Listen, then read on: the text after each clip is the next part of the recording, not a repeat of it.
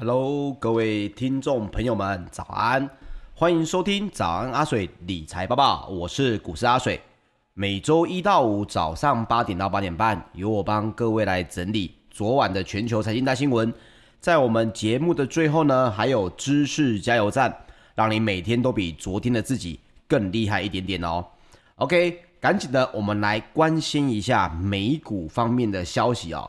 那么最近呢，这一周呢，美股可以说是会迎来非常非常多的这个大型企业哦，包括美国的尖牙股，他们的财报会公布哦。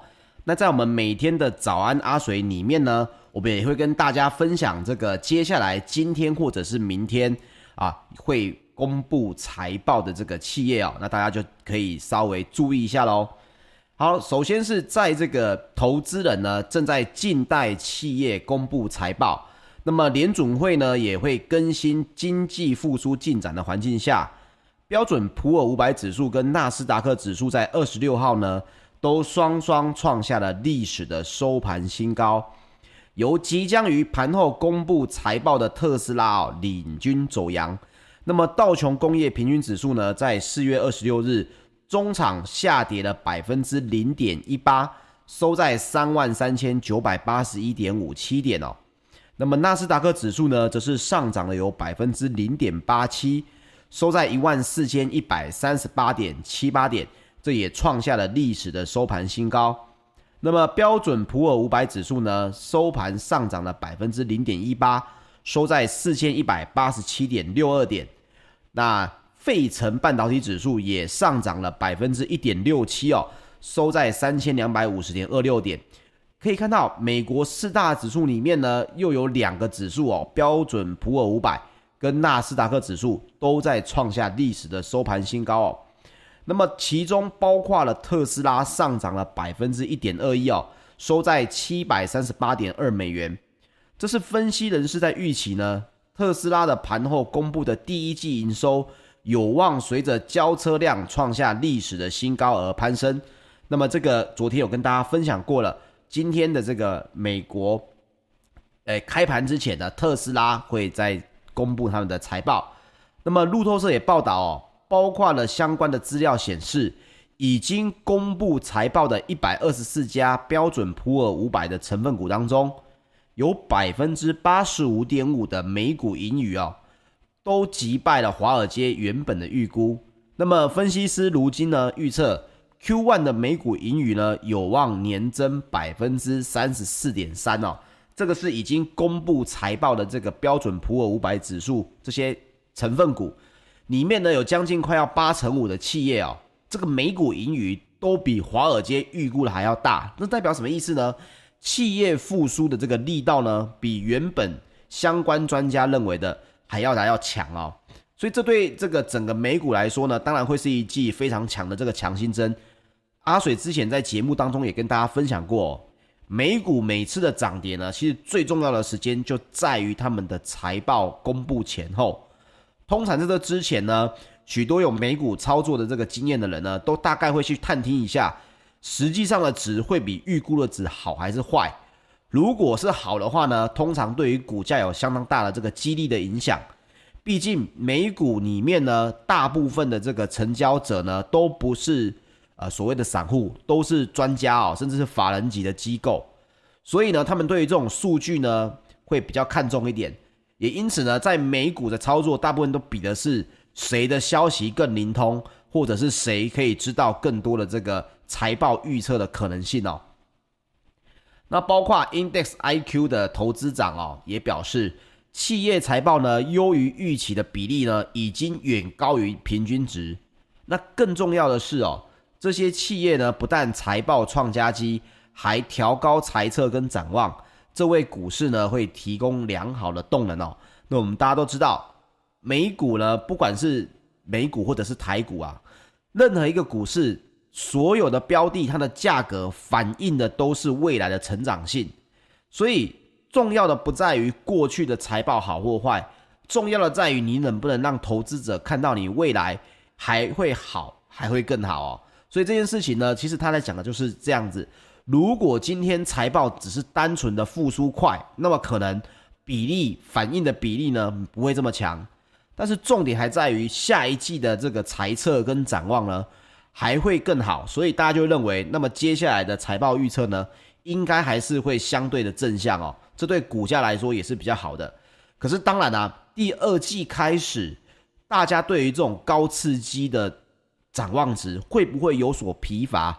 还有最重要的一件事情，每个人都在说的车用晶片缺货的事情，接下来二零二一年会是一个很重要的重点。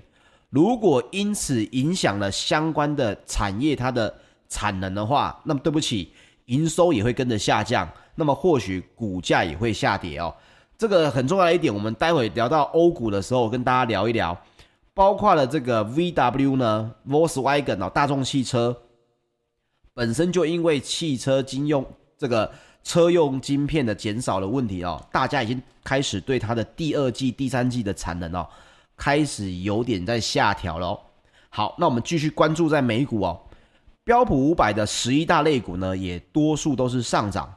其中呢，能源类股的涨势最强，公共事业跟民生必需品的类股呢，则是逆势的下滑。那这也是因为通膨的疑虑疑虑来袭啊，抑制了民生必需品的类股走势。那包括 CNBC 也报道，美国银行统计也显示。本季超级财报周呢，企业在电话会议中提到通膨这两个字的次数是二零二零年的三倍之多，也创了二零零四年该行开始追踪这项数据以来的新高。这是什么意思呢？超级财报周哦，企业会有很多的这个所谓的 call conference 电话会议，那他们会去提到这个公司未来，不管是在报告啊，或者是内部的一些讨论呢，他们的。通膨这个字眼出现的数据呢，是二零零四年以来的这个新高，也是去年的三倍多。换句话说，企业本身也在关注通膨对他们内部的影响大或不大。所以，我们必须这样提到，接下来包括联邦公开市场委员会 （FOMC） 本周二四月二十七号哦，就是美国的时间四月二十七。展开为期两天的货币政策会议哦，又来了哦。那么投资人呢，将会密切的观察就业的市况是否会影响哦。FED 长时间的把联邦基金利率呢保持在接近零的计划。那么目前呢、啊，跟大家报告一下，目前大部分的这个专家或者是相关的投行都认为。FED 应该会维持原本的这个低利率哦，甚至是维持在零的这个计划当中哦。但是更重要的是，大家在看的另外一件事情，FED 是否将会继续执行每个月购买一千两百亿美元债券的这个量化宽松货币政策哦？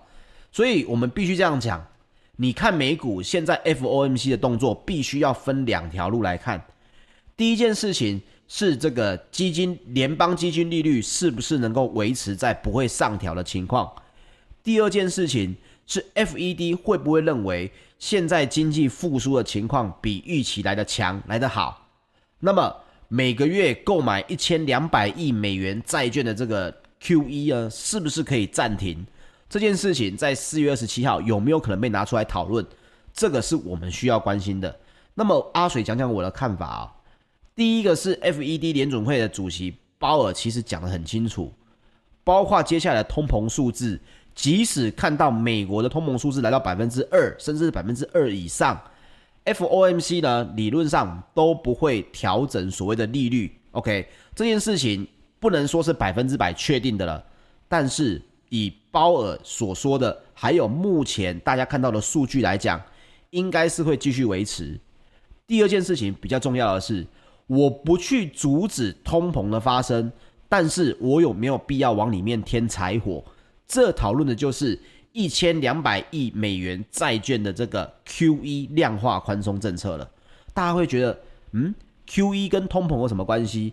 不要忘记了，整个量化宽松的货币政策呢，其实里面其中的一条，包括购买一千两百亿美元的债券的这个计划呢。其实只是整个 QE 计划当中的里面的一小部分。如果你今天先停掉了美元债券的这个事情，首先受影响的就是对美债殖利率又有可能被拿出来讲了。大家如果有印象的话，大概在半个月前的这个早安阿水，我们里面只要提到了美债的这呃殖利率的问题，美股就一定会受到影响哦。所以第一件事情，大家是担心你不买了之后，会不会造成的这个美元债券的这个殖利率又产生了波动，造成影响股市，这个是一大大家的疑虑哦。第二个，如果你更延伸的去看，你不买这个美元债券的，那么相关其他的 QE 的量化政策会不会也因此有所变动呢？这也是大家所害怕的哦。所以一个是我要不要调整利率，是我要不要阻挡这个景气的复苏是不是这么强？但是另外一个，他们同时也要决定，那既然现在不知道有没有这么强，我们这个添柴火的这个动作要不要继续的维持？我认为第二件事情变数是比较大一点的，所以接下来的五一劳动节，这个大家可以稍微关注一下，下礼拜或许整个股市又有不同的这个走势了哈。那么另外呢，人们也在等待哦，本周稍晚会公布的美国第一季国内的生产毛额，就是 GDP 的报告。那跟大家稍微报告一下哈，在今天呢，我们看到的。帮大家整理一下啊，在四月二十八号周三哦，呃，今天会出现什么事情呢？第一件事情是拜登会前往国会去报告，但预期呢将会提出资本利得的加税案。我们稍微来聊一下资本利得的加税案这个整个背景呢，我们讲个简略的就好，因为提出来并不一定会通过。以美国白宫的说法，他们是说。因为全美国最有钱的那百分之一，各位，美国最有钱的百分之一，大概就是站在全世界最顶端的人士了哦。他们的收入呢，大部分都不是来自于这个所谓的呃工作所得，大部分都是所谓的资本利得。资本利得讲起来很复杂，但是你只要一件事情就知道了，你是靠着钱滚钱所赚到的钱，我就认为这是资本利得。啊，钱滚钱带来的，所以美国白宫也说，不知道这个新闻大家为什么这么关注？因为呢，资本利得的加税案最主要针对的是那百分之一的超级有钱人啊。但是这件事情大家还是会认为一定影响股市啊。那今天在拜登呢就会前往美国国会来报告这件事情，可能这个新闻明天又会继续发酵了。那包括今天也会有 OPEC Plus，也会有产油国的部长级会议。那么在美股的盘后呢，今天有非常多的巨头都会公布他们的财报，有谁呢？微软、AMD、德州仪器、Google、泰瑞达、星巴克，还有 Visa。那在明天的美国盘前呢，甚至有波音跟 Spotify 都会来公布相关的财报哦。那么大家可以稍微来一起来关注一下接下来的超级财报周哦，都会影响到美国股市的一个很重要的走势哦。那今天会有微软啊、德仪啊、Google 啊、星巴克，我认为尤其是大家认为最重要是什么？应该是 Google 啊、微软，对不对？可是其实我有一部分我在关注的是星巴克，因为星巴克很大一部分代表着美国疫情到底是好转还是复苏的没有这么快哦。这个大家可以稍微注意一下。另外还有 Visa 的财报，我认为本身它的重要性也很大，因为它还是属于个人消费里面很重要的一环哦。所以，我们今天可以稍微注意一下美股盘后这些公司的财报状况。好，我们来讲一下欧股方面哦。这个铜价呢站上了十年的新高。欧洲我们有聊过哦，欧洲的矿业股呢是非常受益的。果然在昨天，欧洲矿业股呢通通都反映。的这些讯息哦，周一二十六号，泛欧的 STOXX 六百指数上扬了有百分之零点二六，欧洲的三大指数呢也都是齐涨的状况。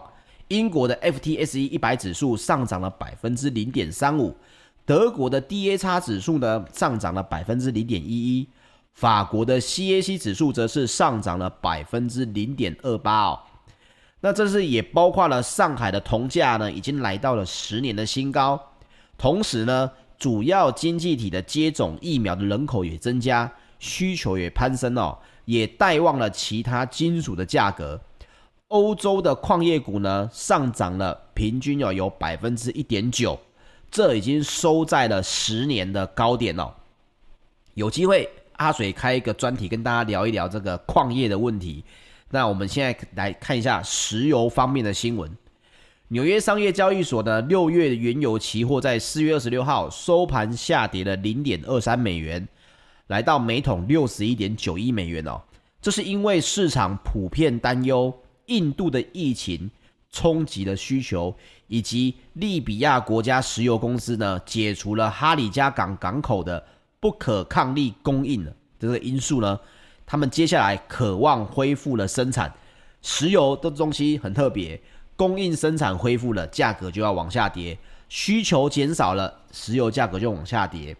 那么，包括了欧洲的 ICE 期货交易所，近月的布兰特原油呢，下跌了百分之零点七，来到每桶六十五点六五美元哦。那么，聊聊石油这件事情，其实相当的简单哦。我们必须讲简单是在于什么？它就是两个字。就供跟需，那么最主要呢，我跟大家来报告一下，我自己认为石油这件事情是这样子。现在呢，大家认为通膨的数字太大，有可能会造成利率的上调哦，不包括这个 FOMC 相关利率的上调，所以石油在这边震荡呢，反而是好事哦。石油在这边震荡反而是好事，因为在这个相关的通膨的数据里面哦。里面有很重要的一块，就是关于这个呃通勤啊、交通啊、石油啊这些成本有没有上升？如果石油的价格蹭蹭蹭的往上涨，那么这个数字呢，恐怕就很快就会突破百分之二，甚至是来到一个相当夸张的地步哦。所以目前包括了这个相关的研究机构都认为哦，今年石油呢市场虽然会快速恢复。大概在年底前就能够恢复到疫情以疫情以前的水平，所以大家可以大概知道一下这个数据呢，会是在年底之前，石油的需求一旦上升，那么价格接下来只会贵，不会便宜哦。所以这个大家可以稍微来关注一下。好，金属方面呢，伦敦金属交易所的三月基本金属期货在四月二十六日也全面的上涨哦。那么铜价呢？盘中也创下了近十年以来的新高，那主要也是因为供应吃紧的影响哦。铜的期货上涨了有百分之二点一，每吨已经来到了九千七百五十四美元。那各位听早安阿水会不会见证到这个每吨一万美元的铜呢？我认为是很有机会的哦。好，包括了部分的国外期货经纪商哦，这个相关的专业人士也都表示呢。美国绿色能源以及大规模的基础建设计划都有助于提振铜的需求。美国合众银行财富管理资深投资策略师哈沃士则表示呢，近期铜价的表现很强劲哦，这是因为包括之前的疫情带动了在家工作的需求，数位经济包括半导体跟资料中心等科技都非常仰赖铜的应用。那么反观在供应面呢，长期的投资不足，铜矿的开发跟供应赶不上需求，所以铜的供应还是相当的吃紧哦。那么在贵金属方面的消息哦，贵金属今天比较特别一点，今天除了讲黄金，我们要开始来讲另外一个各位也可以稍微注意的另外一个贵金属哦。首先我们来讲一下黄金的部分。纽约商品期货交易所呢，六月黄金期货四月二十六日收盘上涨了二点三美元，来到每盎司一千七百八十点一美元哦。另外一个各位可以稍微关注一下的有什么呢？爬，这个爬金哦，就是一个黄金的金，右边是一个八哦。这个爬金六月的爬金期货呢，上涨了一点八个百分点。来到每盎司两千九百零九点三美元，这个二九零九点三这个数字啊，是爬金的历史新高价位。那么，因为爬金的市场呢，持续供给短缺的影响哦，包括这个 CT Research 的报告呢，也将三个月的爬金价的目标价格从每盎司三千美元上调到三千两百美元哦。这是因为汽车生产回升的这个影响，那么包括了香港咨询公司的名字叫做中文翻译叫做贵金属洞察有限公司的总经理也表示哦，供需的因素这个推高了这个鈀金的价格，包括需求的增长以及最大的鈀金生产国俄罗斯的供应哦，非常的令人担忧。那么瑞银集团呢，也在报告当中预估。二零二一年哦，全球鈀金的市场将有一百万盎司的供给缺口，这将会是鈀金市场连续第十年出现供给短缺哦。这个爬金在这个工业方面的应用呢，非常的强，所以各位可以稍微去关注一下。如果接下来爬金的这个供给缺口的新闻呢，也越来越大，这个新闻大概是最近这三四天。又开始在映入眼帘，那为什么今天早上阿水会提到呢？最主要就是因为这个相关的，包括瑞银啊，包括香港的这种贵金属洞察公司也都表示了相关的意见哦。这个爬金的缺口，短时间内并没有办法被补足哦，所以大家可以稍微注意一下，会不会又影响到相关的类股哦。好，在农产品的部分呢？芝加哥的期货交易所呢，三大农产品期货在四月二十六号也是全面的上涨，包括路透社也报道哦，芝加哥玉米期货已经创下了八年以来的新高。各位，你们处在一个历史的时代啊，不管是各个美股、各个黄金、各个金属，现在甚至是农产品，芝加哥玉米期货也都创下了八年以来的新高。那最主要就是这个供应的问题。巴西跟美国的供应呢，都令人的担忧哦。这个巴西是因为天气的干旱，近期呢有不少机构下调该国的玉米产量哦。那美国呢，则是因为中西部的冷风过境，导致降雨呢跟降雪的问题，阻碍了作物的种植进度的影响哦。那另外一方面呢，中国大陆的玉米进口需求则是相当的强劲，因为。大陆在非洲猪瘟疫情之后的饲料需求持续回升的影响哦，这个散装货运船的需求，我想短期之内还是会相当的高哦，因为包括了一些工业原物料啊、铁矿砂以及农产品相关的运输需求还是相当的高哦，价格越高，但是也代表着这个大家的需求越高哦。那世界银行的最新报告也表示呢。二零二一年的第一季哦，世界农银行农产品的价格指数呢，比前一季上涨了百分之九，又创下了七年以来的新高。这主要也是因为黄豆、玉米这些农产品的供给很短缺，中国大陆的饲料需求很强劲，以及美元下跌的影响哦。那么报告也表示，农产品价格去年因为疫情而回落之后。今年预估将会上涨百分之十三哦。OK，你可以看到相关的这个农产品也在创新高。其实这影响的是什么？跟你我的生活绝对有很大的影响。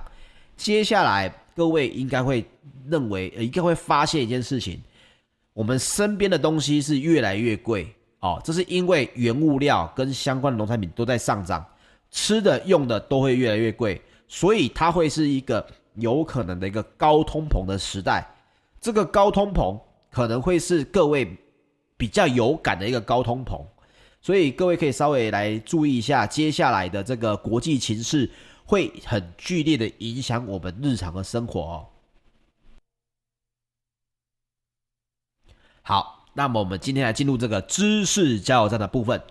我们这个知识加油站今天要讲的呢，其实是一个人哦。基本上没有受过训练，百分之百啊，甚至是受过训练的人呢，在不小心的情况下，也都会犯的这个错误。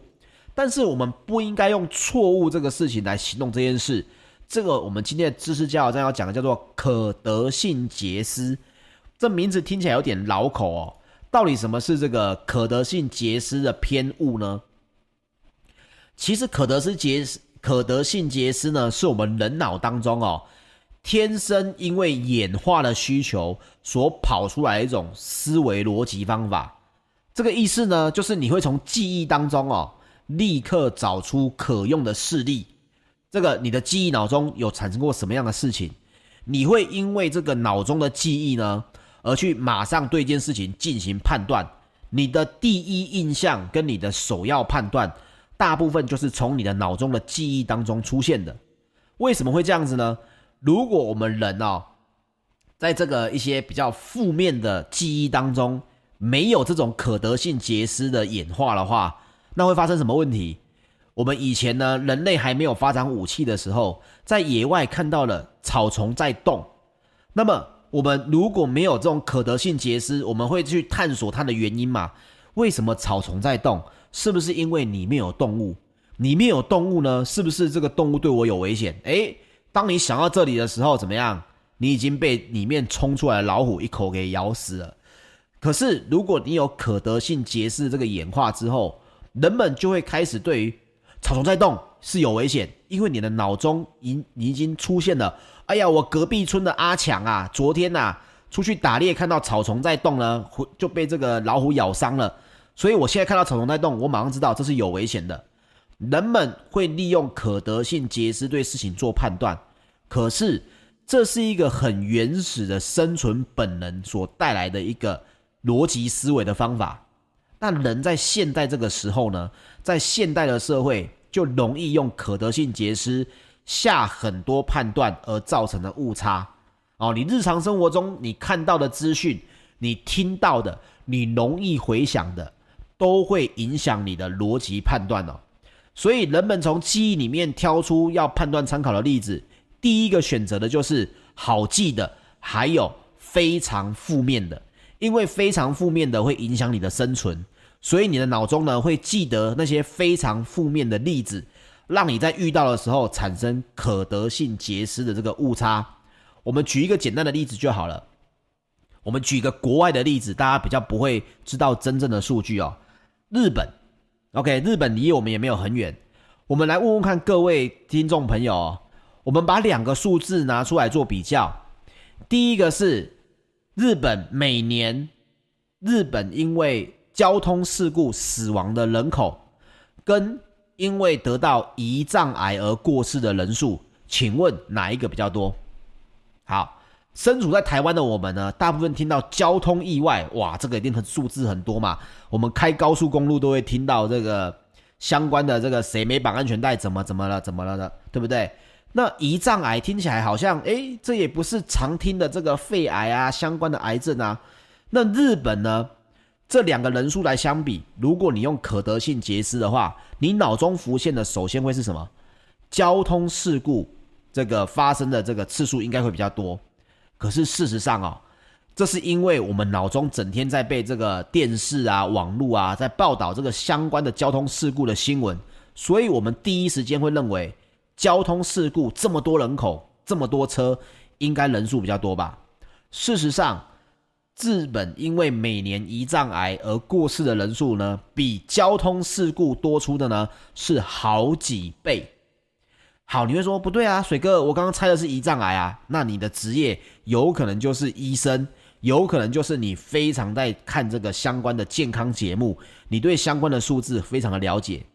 OK。我们要解决这个例子呢，并不是说可得性结思并不好，而是要告诉各位，可得性结思呢，在日常生活中其实非常非常多的被广泛应用。各位不知道有没有看过一部电影哦，威尔史密斯主演的，叫做《决胜焦点》。这里面他在讲的是这个骗术跟诈骗，里面有一段呢，他就是利用不断的暗示，不断的让他不经意的在脑中呢产生这个记忆。所以呢，去选择威尔史密斯他是主角，希望这一个人呢能够决定的一个数字。OK，这个 magic number 大家都觉得我怎么可能脑中想一个数字会是你帮我决定的？不要小看这件事，魔术、诈骗、电影的手法其实都应用非常多这个心理的暗示哦，这也都跟我们可得性结思有相关，所以。这就是大脑在判断事情的方式，习惯性的走什么？走捷径。投资也是一样哦。人们习惯性的容易选择或购买你听过、看过、有印象的直觉型的标的。诶，我看到宝雅，我觉得宝雅的股票可以买。那为什么？因为我可能最近常常就一直在逛宝雅，或者我的家人一直在跟我谈论呢，他在宝雅买了什么什么什么。这种选择标的的时候呢，就容易很犯下这种可得性的捷思偏误。你一直看到疫情的新闻，你就会直觉这个大盘是不是要被疫情影响了？因为这个新闻好像很大。你一直看到社会新闻，你就会觉得台湾最近治安是不是很差？最近少出门好了。其实这都是属于可得性捷思的偏误，因为你并没有去看到。疫情的新闻影响大盘，那么大盘有没有其他的因素是上涨的可能的？你的脑中只记得疫情新闻，你看到新闻的这个社会新闻很多，你觉得治安变差了，可是整体的治安事件是真的在上涨吗？所以要避免呢，阿水分享几个方法哦。第一，你要大量的阅读，并且吸收广泛的世界型的经济动态。啊，听早安阿水就是个很好的选择，因为我们讲的东西是全世界型的，而且我们并不会大量的让你去产生可得性结思。我们所有的资料，我在找的时候，大部分都会正反两面给大家。